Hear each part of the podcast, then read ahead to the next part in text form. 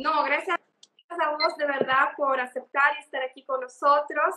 Ah, de verdad es un honor y quiero darte las bienvenidas y, y, además de eso saludarte una vez más por tamaño a trabajo que has hecho en toda Latinoamérica. No sé si sabes, pero aquí en Brasil es muy conocido también y hay demasiados centros católicos que siguen traduciendo a full todos sus videos por todas las partes. Sí. Lo lamento, lo lamento mucho. Ah, no.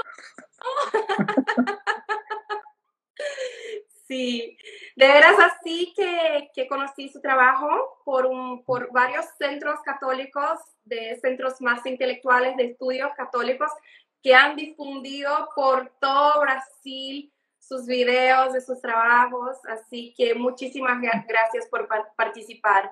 Me causó, me causó gracia cuando me, le voy a contar ahora, cuando me, eh, me preguntó si quería que le, le, enviara una foto para el flyer, ¿no?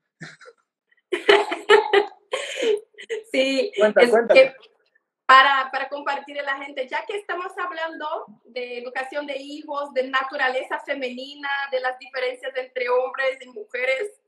Y fue muy chistoso porque para hacer el flyer yo pregunté al padre, gente, oye padre, ¿qué tal? Saludos, ¿tiene una foto que quieres que yo ponga en el flyer? Y el padre me dijo, oye, puedes sacar cualquier una de la internet. Y yo, híjole, cómo es diferente la naturaleza del hombre y de la mujer. Ah, sácale cualquier una de la internet, porque yo que soy mujer y la vanidad, o sea, no, deja, no, no, no saque nada de la internet, deja que yo te, te envío la foto así, súper con Photoshop, que me saque las, las ojeras y que todo. Me hiciste reír mucho. Bueno, pero aquí estamos, somos, somos, gracias a Dios, somos distintos y complementarios.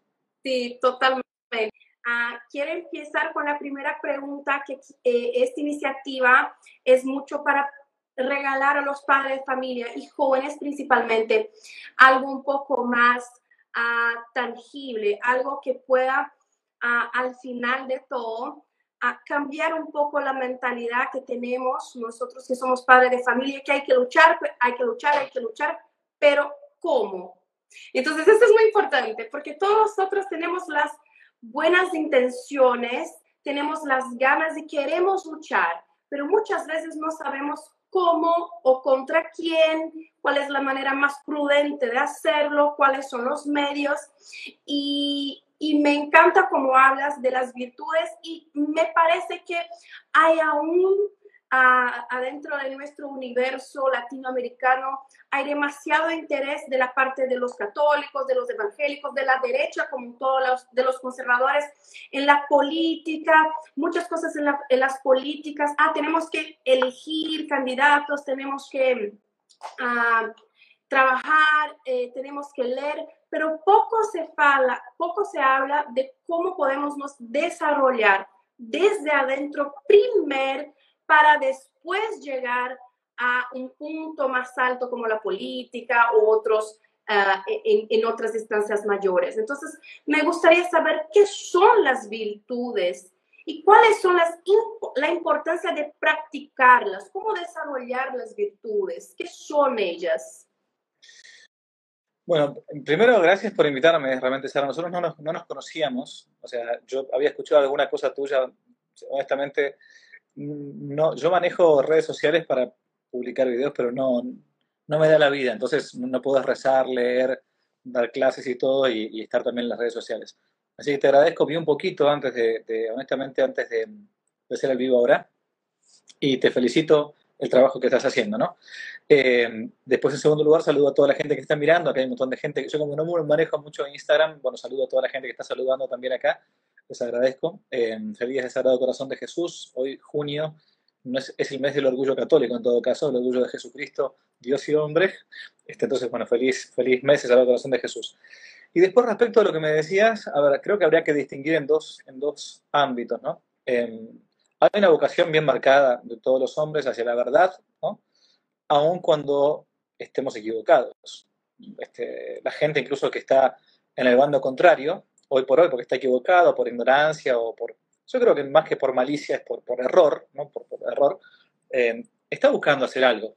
Así que como cuando tú estabas en el ámbito del feminismo, también pensaba que era bueno eso, nadie hace el mal por sí mismo. Es muy raro eso, eh, es muy raro. Entonces, bueno, puede ser que se dé, que se dé, que se dé una excepción, pero normalmente la gente está, falta, falta de formación. Y en ese ámbito, justamente para poder intentar buscar la verdad y el bien, que es a lo que nuestro corazón y nuestra inteligencia se inclina siempre, es necesario formarse previamente en un doble ámbito. En el ámbito de las virtudes morales y en el ámbito de las virtudes intelectuales. ¿no? Pero como no tenemos mucha idea, porque la formación nuestra en el catecismo fue un poco floja por lo general, tenemos que explicar qué cosa es una virtud. ¿no? Y hablo acá desde el punto de vista meramente natural. O sea, yo soy un, enamorado, enamorado de, Aristóteles, que es el gran filósofo, el gran filósofo. Eh, Santo Tomás de Aquino lo llamaba el filósofo con, mayúscula, ¿no? Bueno, y Aristóteles, que es pagano, que es del siglo IV Cristo, decía que una virtud es un hábito, un hábito, un hábito operativo bueno, un hábito operativo bueno. Entonces, un hábito operativo que significa, un hábito significa algo que, algo que uno tiene, algo que uno posee, ¿no? En inglés decimos el verbo to have, tener, eh, tener, hábito, viene de la misma raíz, ¿no? Habitus en latín, hábito es algo que uno posee, que eso, que eso como propio, ¿no? Operativo porque está en mí, está en mí. Tiene su consecuencia en el exterior, pero está en mí. Y bueno, entonces, ¿cómo se logra ese hábito operativo bueno? Que también dice Aristóteles, termina engendrando en nosotros como una especie de segunda naturaleza. Alguien que decía, wow, yo antes era imposible que, que, imaginarme que hoy iba a ser como soy, ¿no? Y hoy logré, finalmente, con, por medio de la, de la virtud, ¿no? Por medio de un hábito, logré tal cosa. Hábitos, por ejemplo, físicos. Un hábito bueno es empezar a comer mejor. Entonces, uno está gordo y quiere bajar de peso, tiene que cambiar la alimentación, tiene que tener un hábito alimenticio. lo mismo pasa para el ámbito de la vida, si queremos, de la, mm, del espíritu, de la, nuestra voluntad, de nuestra inteligencia. Hay virtudes que, o sea, hábitos operativos buenos, que perfeccionan mi inteligencia y hay hábitos operativos buenos que perfeccionan mi voluntad. Por ejemplo, perfeccionan mi inteligencia si yo logro tener eh, mayor prudencia. Y entonces, antes de hacer alguna cosa, eh, consulto. Antes de, antes de actuar, pienso. Antes de actuar, me acuerdo cómo me fue en el pasado, en la memoria. A ver si me fue bien, me fue mal. Bien. Hábitos operativos. En cuanto a la voluntad, por ejemplo, pueden ser la virtud de la templanza, el aprender a comer mejor, el aprender a dominar mis instintos o mis pasiones que están, desordenadas, bueno, en fin. Y ese hábito se adquiere desde el punto de vista natural. Esto, esto es filosofía pura, ¿eh? no, tiene que ver con, podemos ser ateos acá, perfectamente. Se adquiere de modo, de modo normal por medio de la repetición de un acto. Repetición de un acto bueno hace que yo vaya logrando en mí una virtud, ¿no? un hábito operativo bueno, tanto en lo intelectual como en lo volitivo, en la voluntad. Bien, para todo esto hace falta una educación. En la práctica, yo no sé si estás, si tienes familia, ya o no tienes familia, Sara. ¿Tienes hijos o no? Sí, tengo un niño, un niño de casi ocho. te felicito. Entonces, el único modo de ir educando a los hijos es enseñándoles a practicar hábitos, porque de ese modo es que uno educa a hijos fuertes y no este, suavecitos y no endebles. Educa a hijos que tengan una voluntad férrea y una inteligencia clara. Bueno, y eso se hace por medio de las virtudes naturales. Esas virtudes naturales, termino y, corto, si encima uno es cristiano y está bautizado, son coronadas por la gracia, ¿no? por el Espíritu Santo, decimos, y comienzan a transformarse en virtudes hasta infusas, que van ayudando a esas virtudes naturales para que uno comience a trabajar no solamente a fuerza de remos, como si uno tuviera un remo en el barco, en un barco, en, el agua, sino que permitiésemos que en una, una vela, una tela, soplara esa vela y me hiciera avanzar más rápidamente. Y esas son las virtudes llamadas infusas o sobrenaturales. Entonces, resumiendo, para poder ser feliz, porque este es el fin, hace falta practicar las virtudes. Y para poder practicar las virtudes, hace falta fortalecer mi inteligencia ante los errores, ante las mentiras, y mi voluntad ante las pasiones o los vicios que tenemos muchas veces desordenados. Punto. Y eso es muy importante, como eh, la gente tiene que aprender en esta cosa de dar la batalla, de dar la guerra, es de empezar desde el principio. Entonces, muchas veces la gente quiere empezar por el, camino reverso. Entonces, es muy difícil elegir un presidente, es muy difícil hacer una gran marcha pro vida, pro familia todos los meses para salir a calle, pero no es, o sea, no digo que no es difícil, pero yo creo que hay un orden, eh, como una, un, tipo de, de jerarquía que debemos seguir antes de empezar a cambiar el mundo. Tenemos que empezar a trabajar primero adentro de nosotros. Yo constantemente, eh, por, por hablar mucho con los jóvenes, tener este contacto muy cercano, yo constantemente veo muchas chicas que son pro vida, que dan la batalla, que se meten en la calle, en, en protestas, en marchas pro vida, pero siguen tomando anticonceptivos.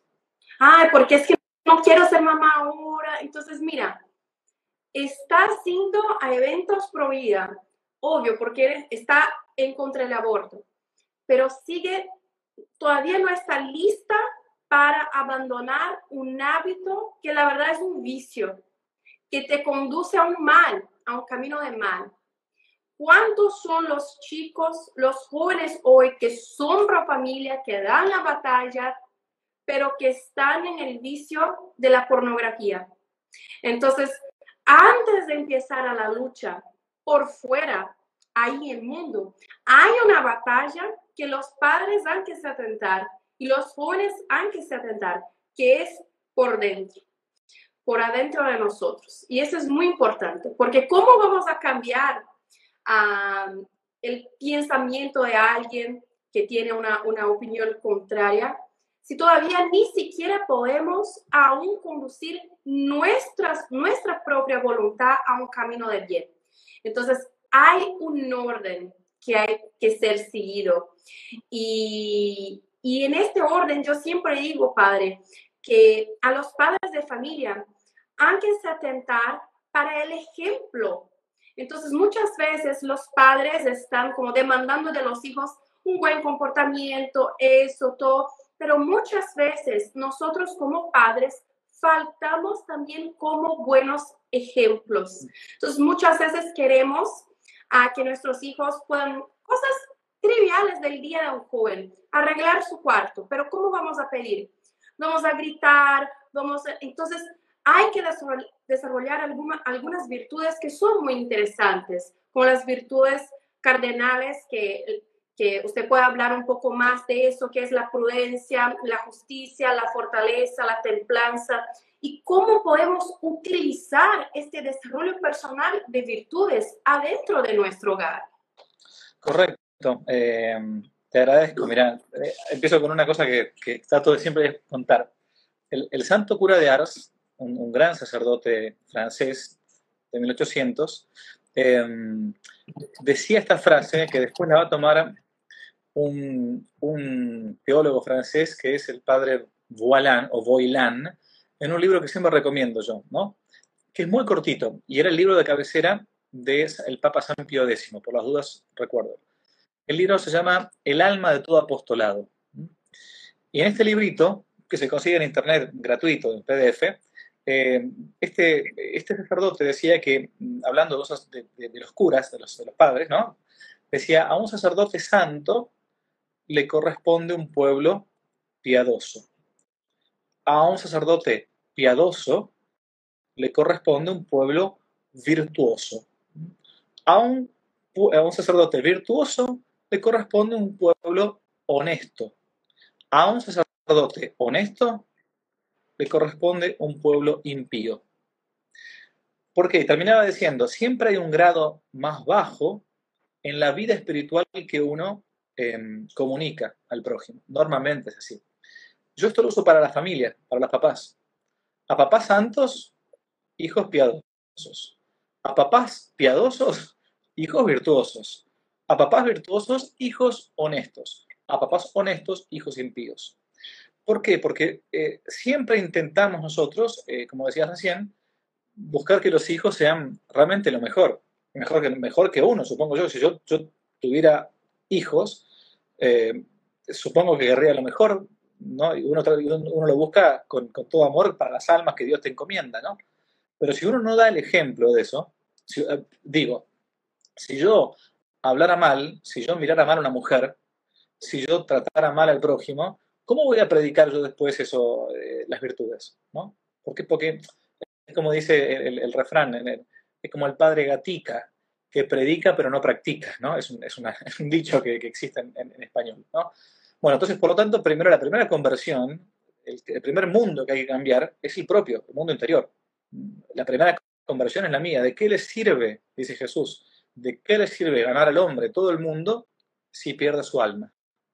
¿De qué me serviría a mí, dice San Pablo, haber convertido al mundo entero si yo después me hubiese condenado en el infierno? La primera alma que tengo que salvar es la mía. Entonces, por eso, la, mayor fuerza que uno tiene que poner es en, la propia alma, no de modo egoísta, pero sí de modo que yo tengo que salvarme y salvándome salvo al resto. Bien, ahora vamos al tema de lo que decía respecto a las virtudes cardinales, ya que estamos en un examen de catequesis y está muy bien, me encantan los exámenes de catequesis.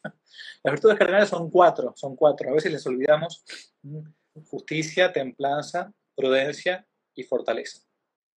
Si alguno quiere ver de qué tratan con mayor este, profundidad lo que voy a decir ahora, hay un libro muy, pero muy bueno del padre eh, Antonio Rollo Marín, llamado así Teología de la Perfección Cristiana, un libro muy bueno, y otro llamado Teología Moral para Seglares, para, para laicos, digamos, ¿no? Para, dos, dos libros sencillos. Las virtudes cardinales son como esas virtudes, dice Santo Tomás, que son como las que te abren las puertas, Cardenal significa en latín, cardinal significa como bisagra, como que te, abren la puerta, ¿no? Y entonces son las madres de varias virtudes, virtudes morales.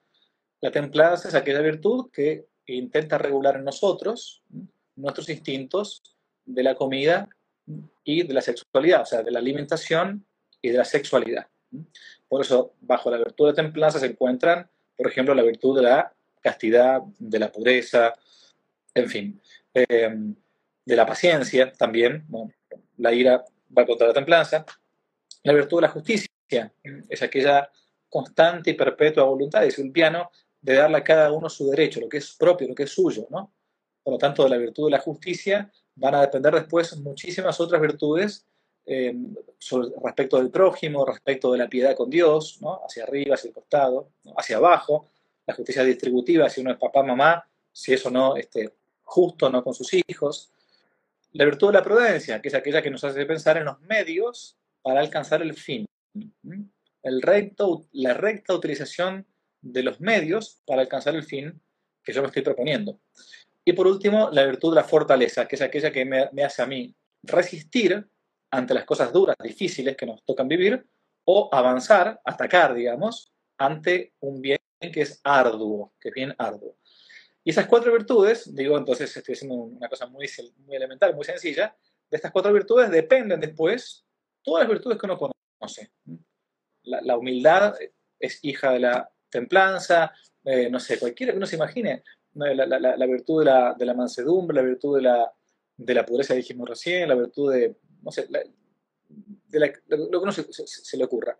Si, si uno quisiera profundizar un poco más, el catecismo te explica lo elemental, pero si uno va a estos autores, como dije recién, o si quieren más todavía, a la segunda parte, de la segunda parte de la suma teológica de Santo Tomás de Aquino se encuentra todo el Tratado de Virtudes muy bien explicado.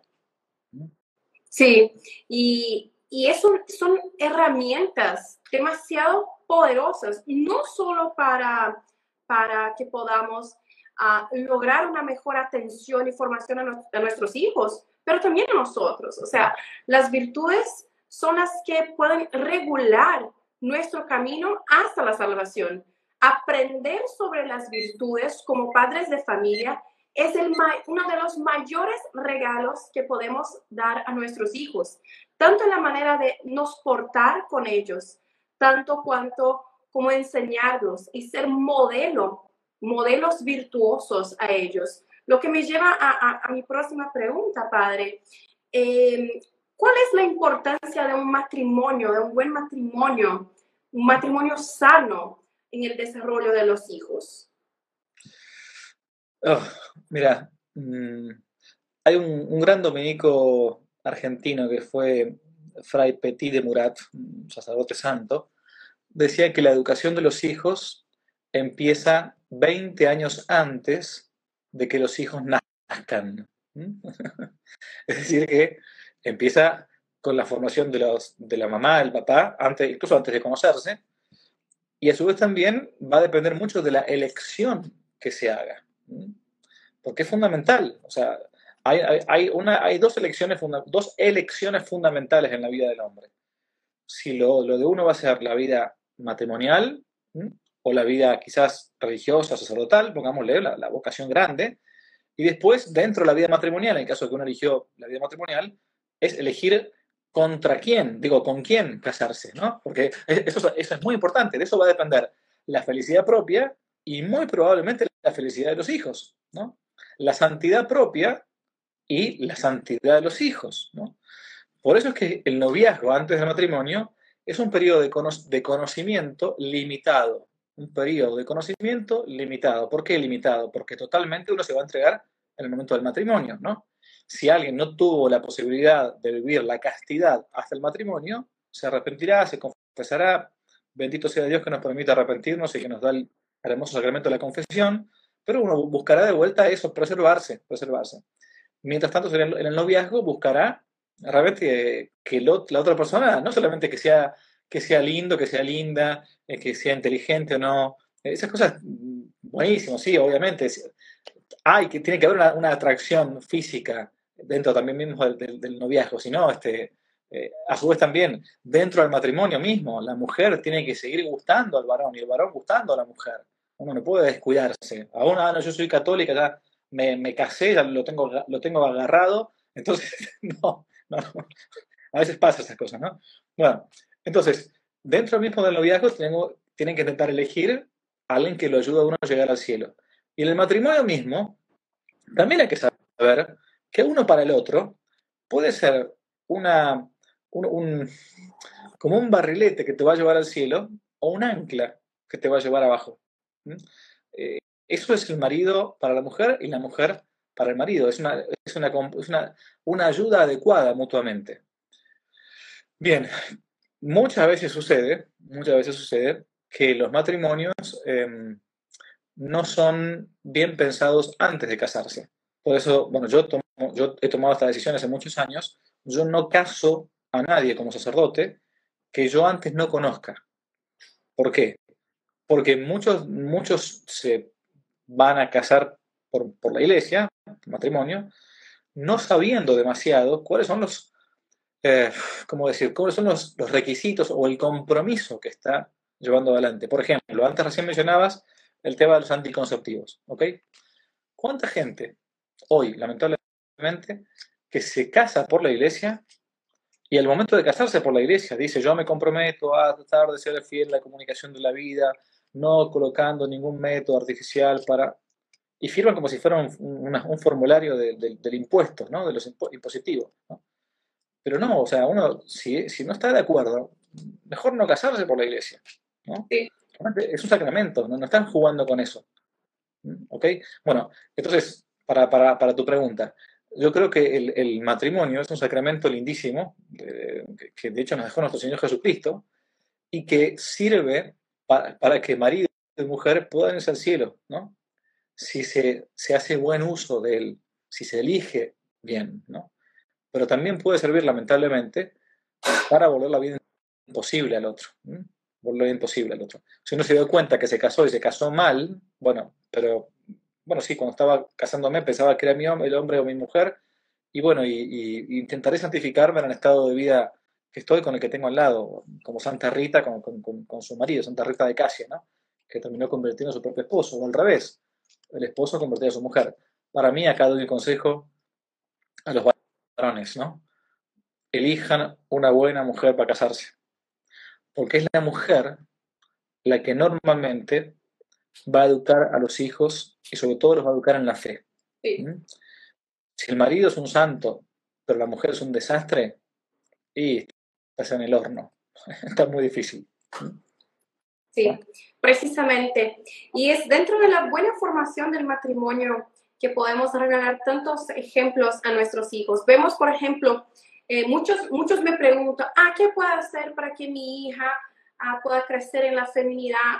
Bien, sé una madre femenina. Entonces, eh, eh, empieza por ti. Entonces, muchos me preguntan, ah, ¿qué, libro, ¿qué libros puedo leer para que mi hija se aleje del feminismo? Yo, oye, antes de leer un libro, espera, vamos a analizar nuestra propia conducta mientras padres. Entonces, eh, si tus hijos están buscando un camino de, salvación afuera de la familia, hay que cuestionar por qué no con la familia.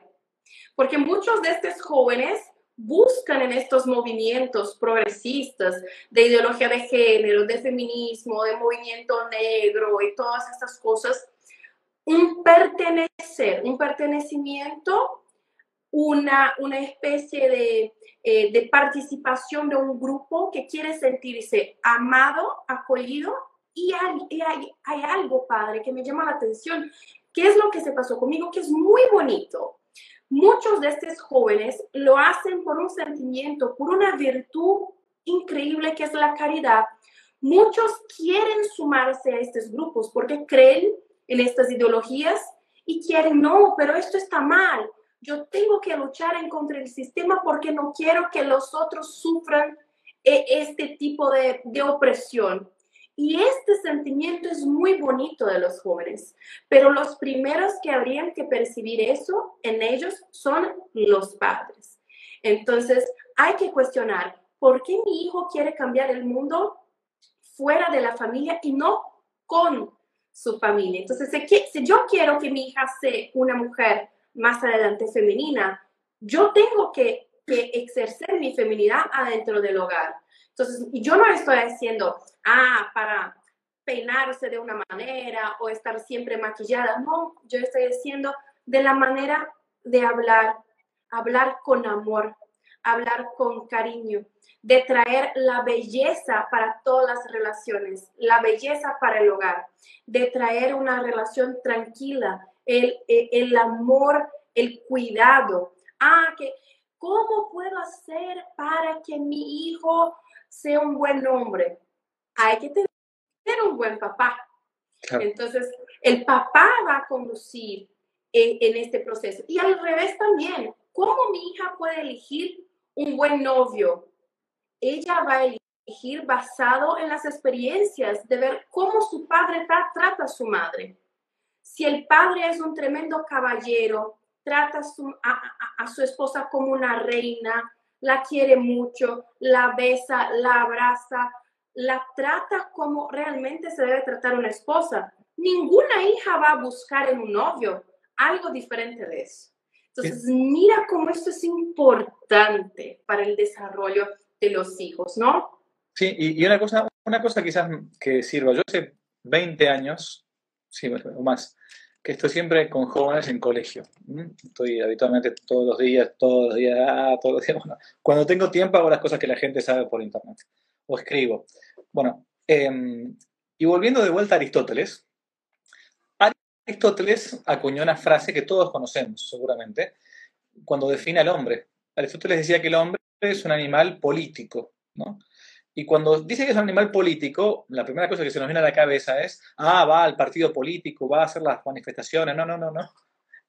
No se refiere a eso Aristóteles. Aristóteles, la, la, palabra político para Aristóteles es, que es un animal social, un animal gregario, un animal que se realiza en la polis, en la ciudad, en la comunidad. ¿Por qué digo esto? Porque cuando los niños van creciendo y van llegando a esa etapa conflictiva, a esa enfermedad que dura tres o cuatro años, que se llama adolescencia, bueno, necesitan pertenecer a un movimiento, necesitan pertenecer a una tribu, ¿no? Es normal, todos pasamos por ese momento, todos, todos. Este, a mí me gustaba ser de la tribu de los skaters, andamos en la época del skate, ¿no? Bueno, en fin. Eh, pero, o, de un, o, un, equipo de fútbol, o, de lo que sea.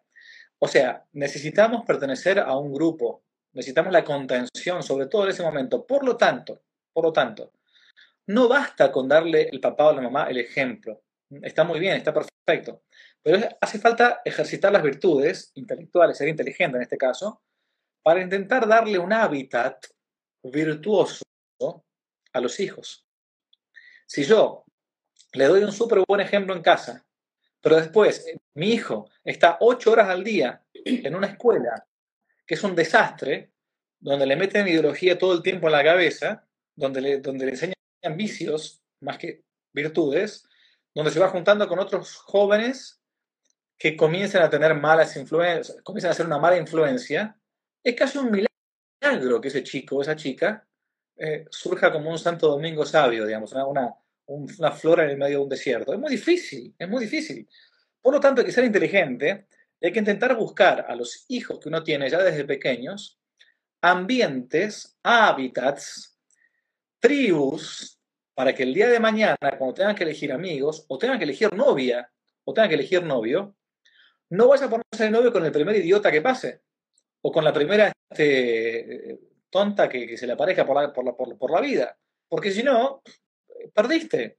Entonces, hace falta ir, ¿cómo te puedo decir? Como guiándolos a los hijos con buenos matrimonios, con, buenas amistades, para que vayan teniendo ellos también un círculo que les ayude en ese momento difícil de la toma de decisiones respecto de la propia personalidad, cuando es la adolescencia, digo yo, de que se vayan cuidando mutuamente. Si no, es casi imposible.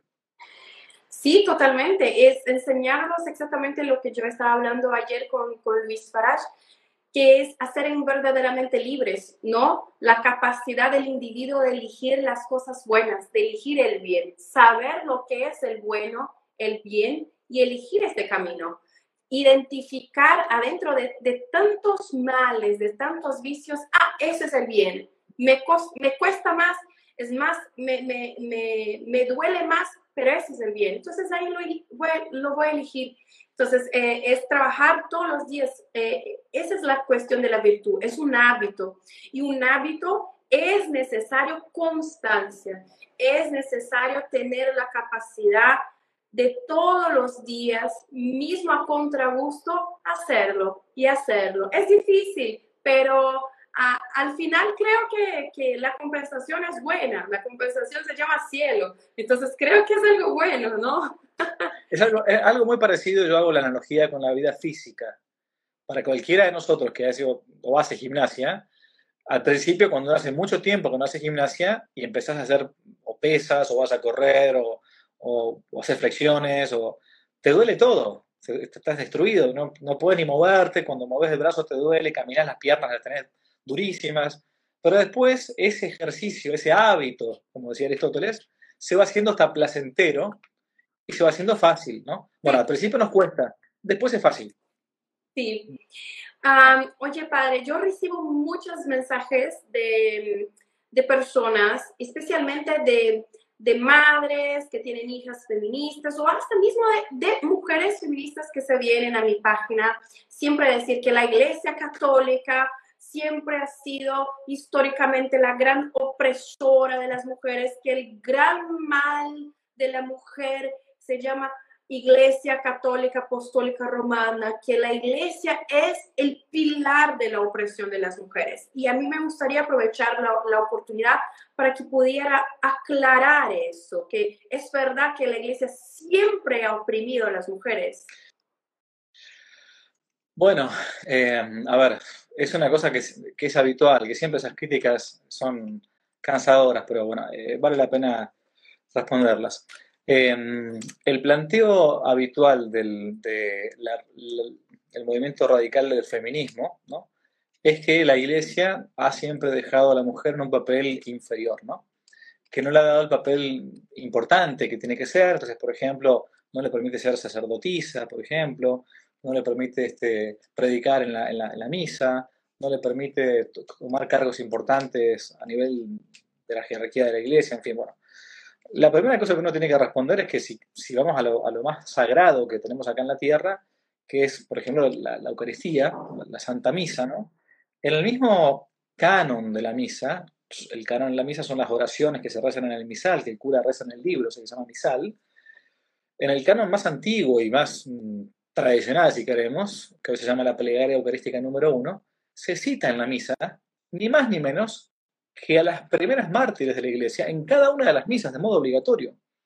Por ejemplo, Inés, Cecilia, Anastasia, se encuentran, los que hayan escuchado alguna vez el canon de la misa, son algunas de las mártires, hay más, que se citan en el canon de la Santa Misa. También se olvidan, por otro lado, que siendo incluso mucho más atrás de la Santa Misa, Dios quiso venir al mundo no por medio de un ovni, ¿no? un objeto volador no identificado, no esté apareciendo un día para otro, no esté con una irrupción de un volcán, quiso venir por medio de la mujer, algo que el hombre no pudo hacer. O sea, el hombre hasta el día de hoy, por más que sea travesti, no puede tener hijos. No, no, no, no, se logra nunca eso todavía. Y nosotros decimos a esa mujer que es la madre de Dios. A la que le decimos en cada Ave María, Santa María, Madre de Dios. Una discusión que viene ya del concilio de, de Éfeso, por aquella época, cuando se planteaba si María era madre o no de Cristo, madre de Dios, de qué. No se le llamó madre de Dios todavía. Entonces, que, que la mujer tenga un papel en la iglesia, por ejemplo, que no pueda ser sacerdotisa, no es por una, por una especie de, de, em, capricho de la iglesia. Es un capricho de Jesucristo, verdadero Dios y verdadero hombre en todo caso. Digo capricho entre comillas, irónicamente lo digo. Que él quiso dejar a 12 varones para ese ministerio sacerdotal tal como venía ya siendo el Antiguo Testamento con el sacerdocio del Antiguo Testamento. Pero que yo no pueda, que yo no pueda estar embarazado siendo varón, no, me, no tiene por qué hacerme sentir a mí discriminado por las mujeres. Que yo no tenga la capacidad como varón de hacer un montón de cosas y de pensar en un montón de cosas al mismo tiempo, no, no me hace a mí este, eh, inferior a la mujer. Es simplemente, Dios nos dio modos distintos de ser. Y esta guerra estúpida, sin sentido, de querer contraponer al varón contra mujer, es una idea, es una dialéctica más de, lo que hoy vemos en el mundo postmoderno, que el marxismo ha utilizado, el llamado marxismo, si queremos, cultural, que hoy nos, oponen, varón contra mujer. Mañana va a ser, mañana va a ser otra cosa, porque esta moda está pasando. Esta, la ola feminista eh, como todas estas olas que son, son modas, ¿no? Son modas, también va a pasar, ¿no? Y lo que va a quedar lamentablemente es que chicas que en su momento adhirieron en su adolescencia o en su adolescencia de los 30 años, porque hoy la adolescencia dura mucho más tiempo que antes, se van a dar cuenta que se quedaron sin, como decimos en Argentina, nunca mejor dicho, sin el pan y sin la torta. Bueno, lo digo hasta en un doble sentido. Se va a quedar sin un, sin un marido y tampoco sin lo otro, sin una pareja de, una, lesbiana, digamos, ¿no? Y si les va a pasar el tren y no van a poder tener familia y no van a poder conseguir un hombre, porque el hombre va a buscar siempre una mujer que normalmente intente tener hijos, ¿no? No una, una de que ya se le fue el tiempo y ya, ya no, no, no, no, no sirve para ser mamá. Bueno, este, ¿a qué iba con todo esto? A que es falso y es falso en la historia que la iglesia haya dejado a la mujer en un papel de segunda. El ejemplo más grande lo tenemos en la cruz, que nuestro Señor dejó a San Juan y dijo, he aquí a tu madre, madre, he aquí a tu hijo. Nos dejó en la figura de San Juan Apóstol a su propia madre. Totalmente. Y, es una afirmación tan falsa que en todas las escrituras, en toda la tradición de la iglesia, es tan bonito ver el rol que la mujer desarrolla, porque es un rol muy bonito. ¿Cuántas son las mujeres en las escrituras que han, ah, que, nos pueden inspirar mucho más de que cualquier diputada feminista o cualquier cantante feminista? Hay un libro muy, muy lindo que yo recomiendo que es de Alice von Hildebrand, que es El privilegio de ser mujer, donde ella cuenta muy bien cómo Dios ama a las mujeres. Mire que la el primer testigo de la resurrección fue una mujer de, entre tantas, de tantas personas que ahí estaban presenciando a toda la pasión de Cristo, fue una mujer que rompió ahí el cordón de los soldados para ayudar a, a Cristo eh, en, su rostro. O sea, tan bonito el, el rol que ejerce la mujer. Y si hoy, yo siempre digo a, a muchas alumnas que tengo, si hoy la mujer tiene alguna dignidad en este mundo, no, no fue por, por supuesto, no fue por el mundo pagado, sino por la dignidad que el cristianismo ha brindado a la mujer. por intermedio de, de, Santa María, Madre de Dios, por intermedio del, del propio modus operandi de qué es ser un cristiano, de amar al prójimo, de la dignidad que Jesús, que Dios Santo ha brindado a la mujer. Dignidad esta que en el mundo pagano la mujer no la tenía, ni en Roma, ni en Grecia, ni en cualquier lado en la antigüedad. Las mujeres eran tratadas peor de que, peor de, que un caballo. Hay un, ¿cómo era el nombre de este, de este emperador que nombró su caballo como, como diputado, como senador? Sí. Así que, y eso no se pasaba con las mujeres, ¿no? Es, una, es una, gran verdad. Hay un, hay un, libro que yo leí cuando, cuando estaba empezando en la Facultad de, Leyes, de Derecho, de Fustel de Coulanges, se escribe, Fustel de Coulanges, un gran eh, historiador, antropólogo francés, que se llama La ciudad antigua, la ciudad antigua.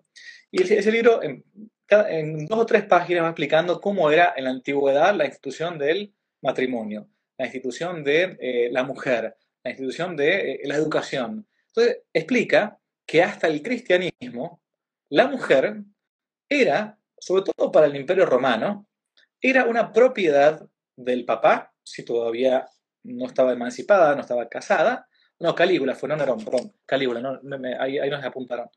Em, era una propiedad del papá o cuando se casaba era propiedad del marido. Ahora, cuando uno se vaya al Nuevo Testamento, a la nueva ley, a la nueva alianza, nueva y última y eterna alianza, San Pablo nos va a decir, en Cristo Jesús ya no hay ni esclavo ni libre, ni judío ni griego, ni hombre ni mujer somos todos uno en Cristo Jesús. Y comienza entonces a partir de ahí la dignidad de cada una de las personas. Y ese es el respeto que uno tiene que tener en cuanto a la dignidad de la persona, aun si esa persona es enemiga. ¿Ok? Si esa persona es enemiga, porque Jesús nunca dijo que no íbamos a tener enemigos. dijo que los íbamos a tener, pero había que amarlos. Yo voy a amar a ese enemigo, aunque, sea, aunque esté en el bando contrario, equivocado, pero voy a respetar siempre su dignidad. ¿no? pero nunca voy a respetar, porque no hay que hacerlo, su movimiento, su lobby o su idea que es contraria a la verdad. Bien, entonces la iglesia es la gran, si queremos, la gran protectora de la mujer. Por eso cuando uno escucha como alguien que ha estudiado historia y escucha que alguien dice así tan libremente de cuerpo, no, la, iglesia ha sido la explotadora, la opresora de la mujer, te da una, una, por un lado una rabia y por otro lado una gran tristeza, porque digo que, gratuitamente esta gente ignorante dice palabras al viento.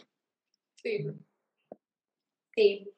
Y, y padre, yo veo que hay como que un engaño de muchas chicas bien intencionadas que no estudian, no buscan, muchas veces con tantas ideologías que nos llegan, tanta información que el joven consume, acaban por escuchar tragar y después reproducir. Entonces me, gustaría que pudiera aclarar, ¿es posible ser católica o cristiana en general, ejercer el cristianismo y ser feminista al, mismo tiempo? ¿Es posible? que, a ver, yo entiendo que mucha gente con muy buena intención, muy buena intención, ha intentado comenzar a militar en los movimientos feministas, no buscando el mal. Yo soy un convencido de esto, no soy un platónico, ¿no? pero Platón en el sentido propio de la palabra. Platón pensaba que nadie hacía el mal de modo voluntario. Sí, hay un mal que uno lo hace de modo voluntario, por eso llamamos pecado, ¿no? El mal voluntario. Pero sí, mucha gente comienza con estos movimientos buscando el bien, buscando hacer algo, como decíamos, bueno, vamos a, vamos a tratar de salvar a aquellas mamás que se encuentran en situación de embarazo para que fueron violadas, pobre gente, entonces vamos a apoyar las causas del aborto, porque pobres mujeres que tienen que ir a un lugar clandestino, esas mujeres no están buscando el mal primero del bebé, están buscando en todo caso el bien de esa mamá. O sea, no, se dan cuenta que buscando supuestamente el bien de esa mamá, terminan haciéndole un mal a esa mamá y al hijo de esa mamá. Bueno, pero ¿qué sucede? Este, cuando uno se empieza a dar cuenta que hay una verdad y hay un error, o si queremos, hay una verdad y una mentira, la mentira es cuando es una, falsedad voluntaria, no queda otra opción, cuando yo me di cuenta que 2 más 2 son 4, que decir, yo no puedo seguir diciendo 2 más 2 son 5. Primero es un tema de acá, de la inteligencia, darse cuenta del error, ¿no? Hay mucha gente que después de pasar el momento de la pasión, de, bueno, de, sí, el frenesí del movimiento, vamos adelante, el feminismo, bla, bla, bla, bla, bla, bla, este, se da cuenta que, bueno, está equivocada. Entonces yo, mm, esto no es el lugar por donde venía. Pero hace falta ahí no solamente una cosa de la inteligencia, hace falta una cosa de la voluntad para que uno se humille, porque es difícil humillarse, decir, esto, esto estuvo equivocado. Es como si me dijeran ahora, me dijeran, si, Sara me, me, convenciese de que Dios no existe. Y yo en mi cabeza entiendo, wow, Sara tiene razón, Dios no existe. Entonces yo qué tengo que hacer como padre Javier? Tengo que humillarme decir, todo lo que yo enseñé, todo lo que yo dije, toda, toda mi vida, no tuvo ningún sentido, ¿no?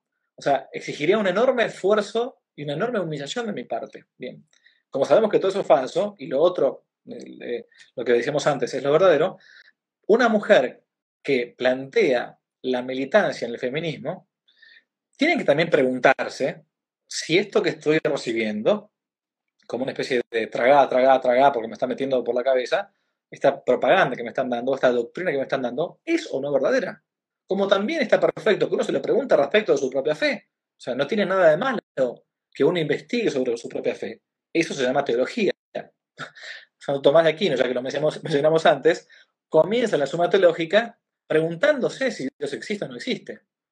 Entonces, y no es que sea ateo, no, eh, comienza a demostrar la existencia de Dios preguntándose todas las objeciones posibles que hay para que Dios no exista. Y después respondiéndolas. Bueno, si una mujer se da cuenta que es feminista y dice, wow, esto no es así, ¿por qué? Porque el cristianismo, el catolicismo me enseñan otra cosa, o la Biblia, palabra de Dios, me enseña otra cosa, me tengo que yo poner a pensar y, a, y a sopesar, y si me doy cuenta que estoy errada en el caso de una mujer feminista, debo hacer ese acto de honestidad intelectual para cambiar de rumbo, ¿no? Bien, a la pregunta entonces, una mujer que se dice católica o se dice cristiana y quiere a su vez decirse feminista, es como una especie de contradicción interminis, decimos en filosofía. Es, es como un círculo cuadrado, porque se van a entrar a dar cuenta que hay muchos postulados del colectivo feminista que van totalmente en contra del planteo cristiano. ¿no? no solamente esto de la opresión de la mujer, el tema del aborto, ¿no? el, tema de la misma dialéctica entre hombre y mujer. Bueno, en fin, entonces, eh, es, es, es, al menos es un poco ilógico. Le diría, más bien, decidite, o sos feminista, o sos católica o cristiana. No se puede estar, como dice en el segundo libro de los reyes, creo que es el que se encuentra el profeta Elías, ¿no? Y les dice a los, a los, a los judíos que estaban coqueteando con, con, con, el, con el dios Baal, ¿no? El profeta Elías dice, ¿hasta cuándo van a andar rengueando de las dos patas? Si vuestro Dios es Baal, sigan a Baal. Pero si vuestro Dios es Yahvé, sigan a Yahvé. No se puede estar jugando a dos puntas. O se está conmigo, dice Jesús, o se está contra mí. ¿no? El que no está conmigo, el que no recoge conmigo, desparrama. No se puede ser de Cristo y del mundo. O se es del mundo o se es de Cristo. Exactamente. No se puede servir a dos señores al mismo tiempo. Hay que elegir uno. Y, y, y es una cuestión, como has dicho al principio, de lógica. Entonces, si sabemos que el movimiento feminista es que las personas tienen una concepción de que ah, el movimiento feminista lucha por la mujer, no, el movimiento feminista es precisamente un movimiento social político que tiene como objetivo, como fin último, la destrucción de la naturaleza de la mujer. Es al revés. Entonces, eh, y, y, la naturaleza, ¿quién, ¿quién ha creado la naturaleza? Nuestra naturaleza, Dios. Cualquier cosa que atenta contra la, en contra la creación de, de Dios, no se puede caminar con Dios, con la doctrina que Dios ha establecido. Y, es, una cuestión de lógica. Yo digo que es una matemática básica. A ver, si el, la Iglesia Católica está, o sea, el cristianismo está en contra del aborto, el feminismo, el feminismo está a favor. Entonces, el cristianismo no, no tolera el pecado, acoge el homosexual, pero no tolera el pecado de la homosexualidad. Ese es el que el feminismo y todas estas ideologías proponen. Entonces, eh, el divorcio no se puede, aquí se puede. Entonces, hay una, una, una gama tan grande de cosas que son totalmente incompatibles. Ah, Sara, pero yo soy, yo soy católica, soy cristiana y quiero ayudar a las mujeres. No, no soy feminista, no. Significa que eres que cristiana, que estás ejerciendo el, rol de cristiana, que es amar al próximo como a ti mismo. Correcto. Entonces, eso es fundamental. No es necesario ninguna ideología para practicar la enseñanza máxima que Dios nos dio, la caridad. Entonces, basta con que seguir la propia doctrina. Exacto. Sí. Tal cual. estamos llegando al fin. Quiero saber si quiere dejar algún mensaje a los padres de familia, a los jóvenes que están aquí nos acompañando. Bueno, eh, en primer lugar, saber que la, la, educación es de las, de las acciones más divertidas y más lindas que puede existir, sin lugar a dudas, ¿no? Eh, de las más desafiantes, pero también de las más difíciles, ¿no? El arte de educar es el, de los más mm, difíciles, porque aparte tenés eh, no es como una receta de una, de una, no sé, de un asado o de una, de una ¿no? De una, no se puede, no se puede. Eh, tenés una sola opción. Tenés este hijo que tenés que intentar educarlo mm, y tenés una única oportunidad, no tenés un manual, no hay un manual. Entonces, tenés que largarte como, como, como se pueda. Sí a los papás, que a los que más voy, me parece, hay que dirigirse, o a los abuelos, porque a veces pasó que los hijos quizás fueron, no fueron bien educados, uno se convirtió de grande y a veces uno ya como abuelo no tiene la oportunidad de ir para atrás con el tiempo y, a veces muchos se entristecen por eso. Bueno, saber que uno puede educar a los hijos en los nietos, ¿no? O seguir educando con el ejemplo a los hijos, ¿no? Hasta que uno se muera, no importa. Quizás no le dimos ejemplo cuando éramos más jóvenes. Bueno, tenemos siempre el tiempo, hasta el último suspiro de, nuestra, de nuestra, vida, para poder darles un, ejemplo de vida cristiana a los papás tomarse, que tomarse muy, pero muy en serio esto, realmente darse cuenta de lo que decíamos al principio, que la, educación de los hijos empieza por la propia vida de santidad. Que no te lo da un youtuber, no te lo da un influencer, no te lo da un, no te lo da tampoco un libro, te lo da un ejercicio de vida santa, de vida virtuosa. Me podrá servir a mí la lectura de algunos buenos libros para poder educar mi, inteligencia, mi voluntad, pero después tengo que ponerlo en práctica. ¿no? Los chicos no, no se van a educar porque yo leí. Los chicos no van a ser buenos porque, porque simplemente yo leí un libro de, de, Santo Cura de Ars. No, no, no, Hace falta practicar y buscar la, santidad con radicalidad. Jesús va a decir que el reino de los cielos es de los que se hacen violencia, los que se vencen a sí mismos. Entonces hay que buscar esto. Y si nos damos cuenta que tenemos una vida de pecado, ya está, el pasado no existe más. Dios hace nueva todas las cosas. Y Jesús no. Nuestro Señor en, en el Apocalipsis yo hago nuevas todas las cosas, todas. Hasta la persona que haya vivido en la vida una vida de pecado tremenda, Dios hace nuevo todo. Así que eh, buscar con radicalidad la propia santidad y que pues el resto, como Jesús dice, se os dará por añadidura. Buscar primero el reino de Dios. Qué lindo, Padre. Muchísimas gracias, de verdad. Te agradezco mucho te deseo todo el mejor. Creo que la gente está muy satisfecha y gracias una vez más por hacer parte de este proyecto para elevar un poquito de educación práctica en este mes que tenemos ahí que enfrentar adelante. Muchísimas gracias de verdad por participar. Dios te bendiga muchísimo y te pague mucho. Gracias a ustedes, Dios los bendiga mucho y feliz mes sagrado corazón de Jesús. Gracias, nos vemos. Chao, chao. Si les gustó el video, aparte de suscribirse, activar la campanita y comentar, en la descripción de este video se van a encontrar con el link de la plataforma Patreon, un modo concreto de apoyar este apostolado que intenta hacer una contrarrevolución cultural y espiritual. Dios les bendiga y que no te la cuenten.